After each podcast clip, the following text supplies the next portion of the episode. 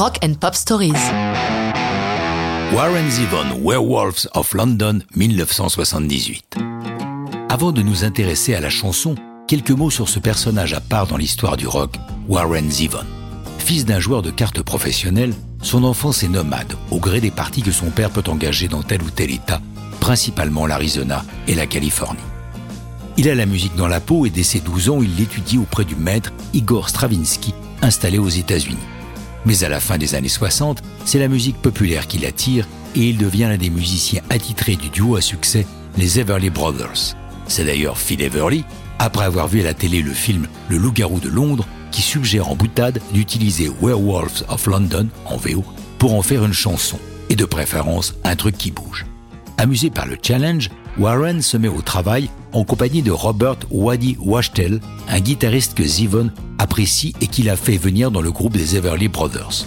Notons que Waddy deviendra un musicien de studio réputé, particulièrement apprécié de Keith Richards. Waddy et Warren travaillent dans le studio Sound Factory de Los Angeles. Les accords commencent à naître lorsque quelqu'un passe la tête dans le studio et dit Qu'est-ce que vous jouez? Et Waddy Wachtel répond Werewolves of London et il se met à hurler comme un loup. Pour le texte, c'est un ping-pong entre les deux musiciens. Warren Zevon démarre avec I saw a werewolf with a Chinese menu in his hand. Et c'est parti pour quatre couplets délirants et des hurlements comme refrain.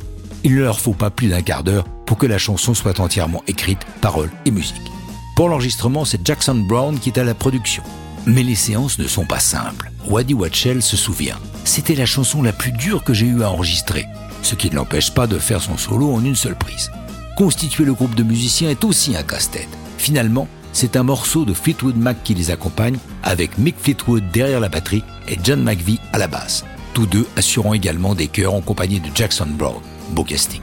Publié le 18 janvier 1978, Werewolves of London devient le plus grand succès de Warren Zevon, parvenant au top 20 des charts. La chanson connaît de nombreuses reprises, entre autres pas Jackson Brown évidemment. Musicien et songwriter respecté, Warren Zevon va lutter longtemps contre ses addictions, alcool et drogue. Il perdra la bataille à seulement 56 ans. Mais ça, c'est une autre histoire de rock'n'roll.